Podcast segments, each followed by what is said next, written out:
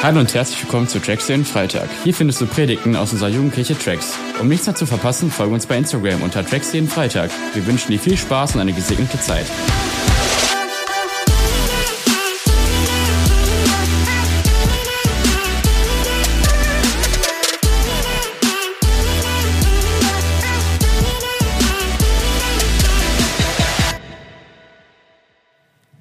Und wenn wir in die Bibel schauen, sehen wir das wirklich oft, dass Menschen vor Gott treten und ihr Gesicht abwenden, weil sie vor jemandem stehen, der einfach heftig ist. Und wir haben, weißt du, gestern Abend haben wir gehört, Gott hat uns geschaffen, Gott hat uns gemacht, Gott ist der, der die Welt gemacht hat, Gott ist der liebende Vater, Gott ist ein guter Gott. Und das ist eine Seite von ihm und das ist die absolute Wahrheit. Aber die andere absolute Wahrheit ist, dass Gott heilig ist und dass Gott mächtig ist und dass Gott krass ist und dass Gott fehlerlos ist und dass Sünde neben ihm nicht bestehen kann.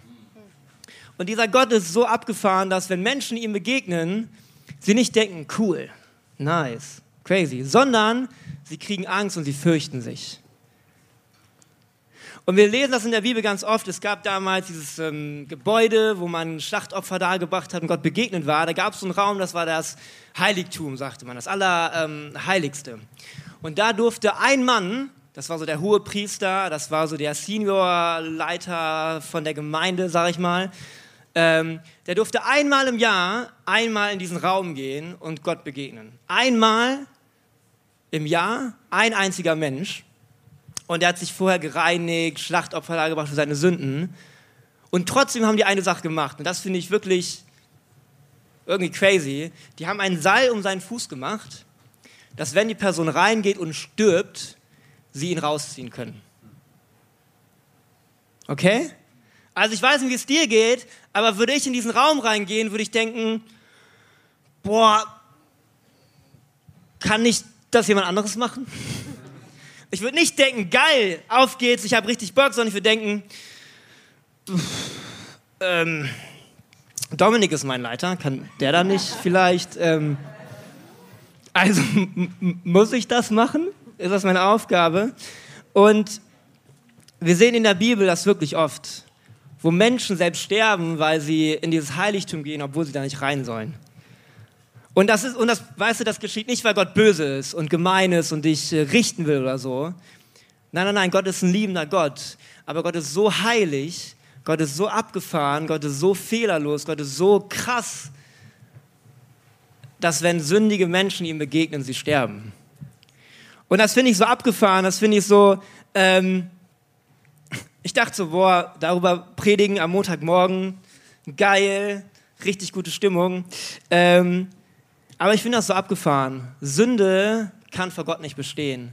Und so wie dieser Baum da eben, der von jetzt auf gleich einfach in Flammen aufgeht, so kann auch Sünde vor diesem heiligen Gott nicht bestehen. Und ähm, ich habe mir einfach mal ein paar Sünden aufgeschrieben, ich habe einfach mal was rausgesucht. Es ging mir gar nicht darum, jetzt irgendwie Leute zu verurteilen, sondern einfach mal darüber nachzudenken, ähm, in was für einer Welt wir eigentlich sind.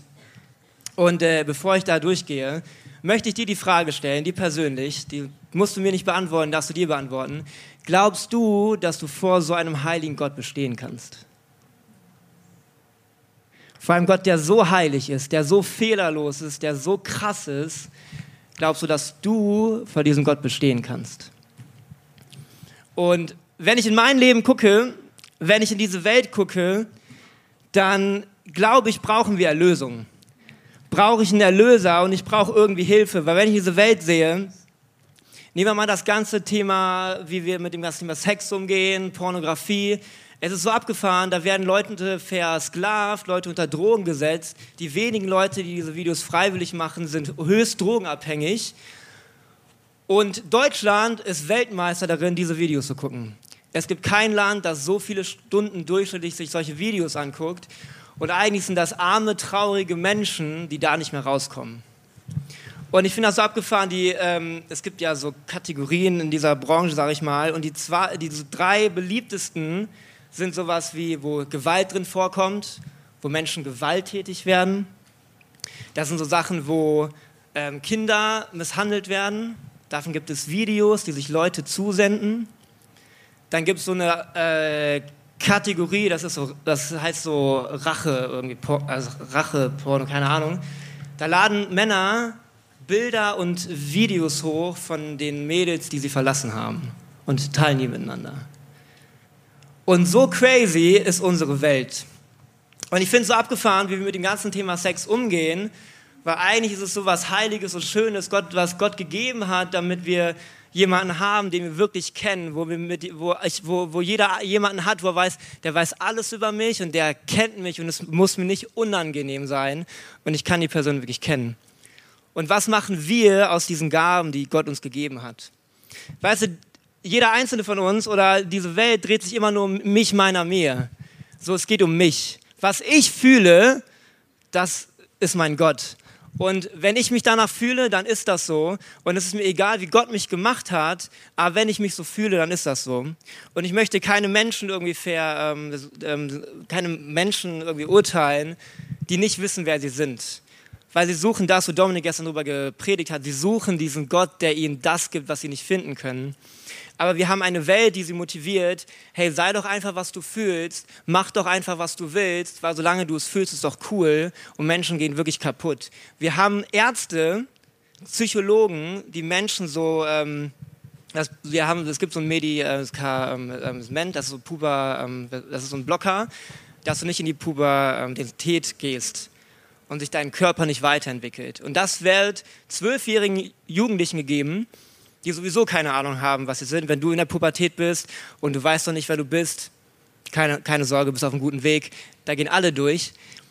Aber Ärzte, und weißt du, ich habe wirklich Video nach Video angeguckt von Menschen, die keine Ahnung hatten, was sie da nehmen, weil es einfach ein Gefühl war und sie mit 30, 40 da weinen, weil sie sagen, mein Körper hat sich nicht entwickelt, ich werde nie eine Familie gründen können und ich weiß heute noch weniger als früher, wer ich eigentlich bin.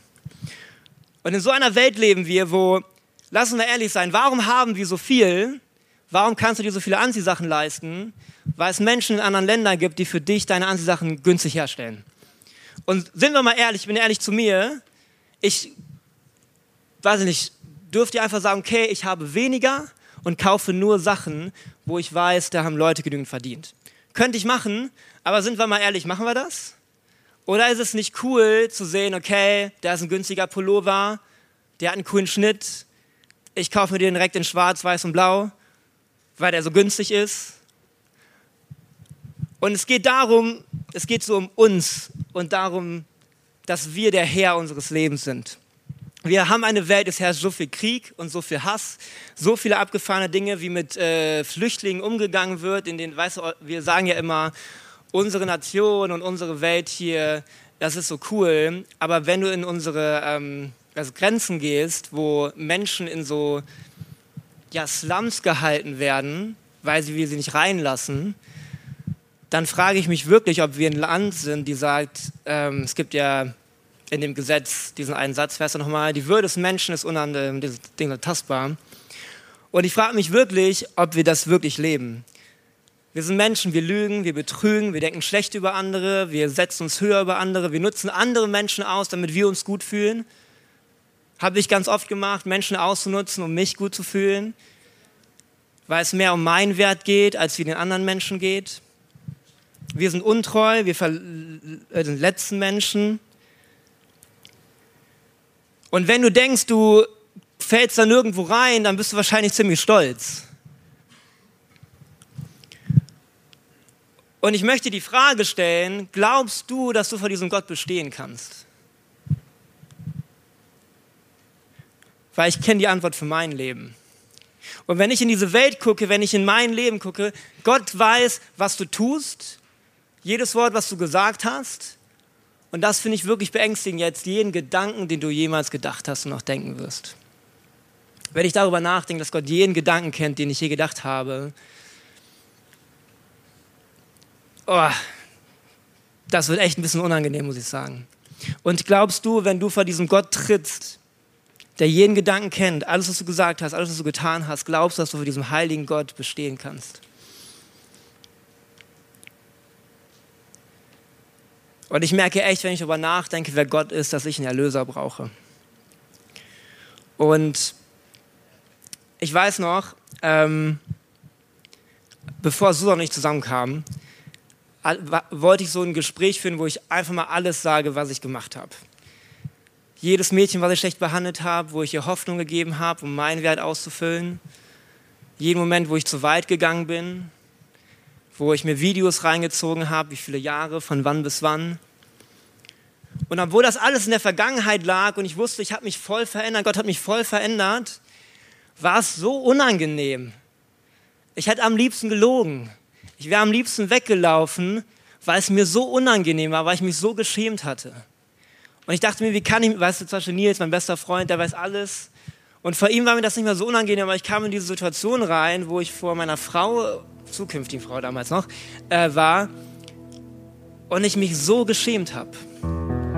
Und in dieser Zeit, wo ich über diese Predigt nachgedacht habe, hat mir Gott diese Frage oder kam ich auf diese Frage, wenn ich mich vor ihr so geschämt habe und am liebsten weggelaufen wäre, wie muss es sein, vor diesem Gott zu treten, in sein Heiligtum zu stehen und die Verantwortung zu tragen für alles, was ich je getan habe, je gesagt habe und je gedacht habe und für all die Sachen, die ich hätte tun sollen und nicht getan habe.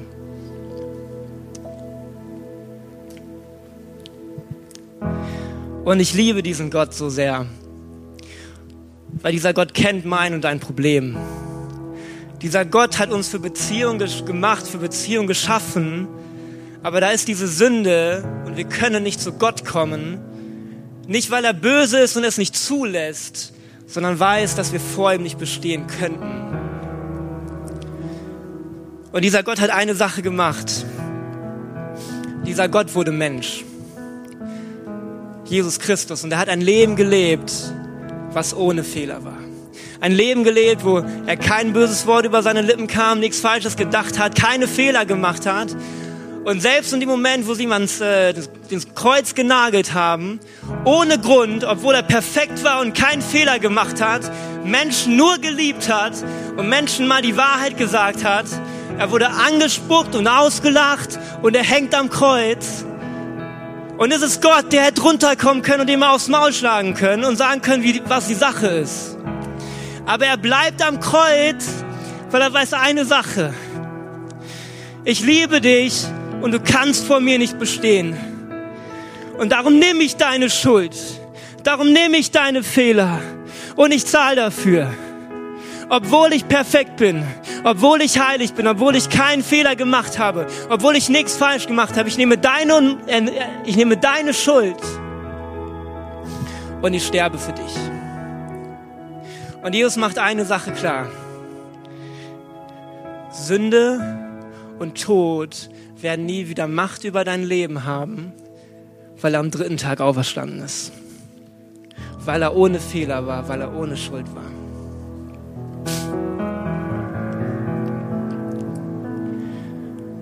Und ich möchte dir die Frage stellen, möchtest du Gott als deinen Erlöser annehmen? Weil das Geschenk ist da. Aber weißt du, es gibt diesen Begriff, wo man sagt, äh, den Buße tun. Und Buße tun bedeutet folgendes. Ich laufe in diese Richtung und ich mache, was ich will. Ich bin Herr meines Lebens und ich tue, was ich will. Und es ist mir egal. Und das einzige Wort, was bedeutet, Buße tun, bedeutet, sich umzudrehen und in die andere Richtung zu laufen. Zu sagen, Gott, wenn ich mein Leben angucke, ich krieg's nicht hin. Sei du bitte Herr über mein Leben. Und du nimmst Gott als deinen Herrn an und du drehst dich um und anstatt in die falsche Richtung zu laufen, läufst du auf Gott zu. Das bedeutet Buße tun.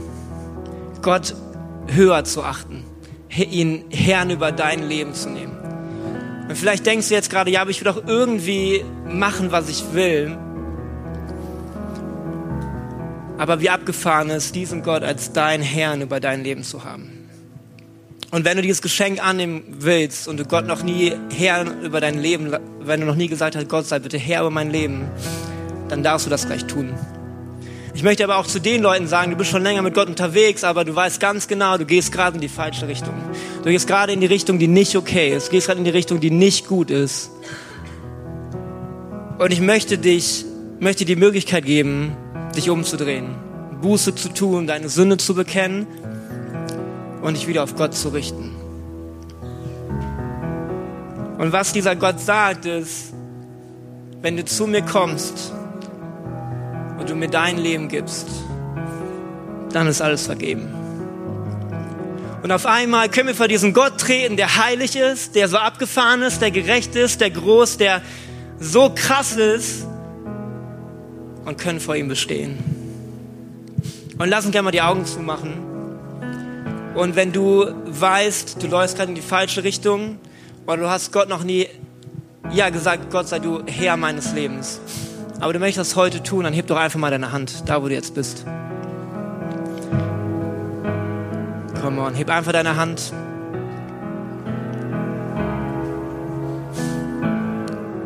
Und wir wollen jetzt ein ähm, Gebet beten, das haben wir gestern schon gebetet. Aber lass uns das doch mal beten, weil diesem Gebet voll, weil das Gebet richtig gut ist. Und lass uns zusammen einfach beten, betet laut mit. Ähm, wir beten auf drei. Eins, zwei, drei. Jesus, ich weiß, dass du mich liebst. Es gibt nichts, was ich tun könnte, damit du mich mehr liebst. Und durch nichts, was ich tue, würdest du mich weniger lieben. Du bist für mich gestorben und auferstanden. Ich glaube an dich. Du bist mein Gott, mein Retter und mein Herr. Bitte schenke mir die Vergebung meiner Schuld. Ich möchte dein Kind leben und du sollst mein ganzes Leben bestimmen. Ich danke dir, dass ich durch dich wirklich frei bin und ein Leben in Ewigkeit habe. Amen. Come on. Danke, Jesus.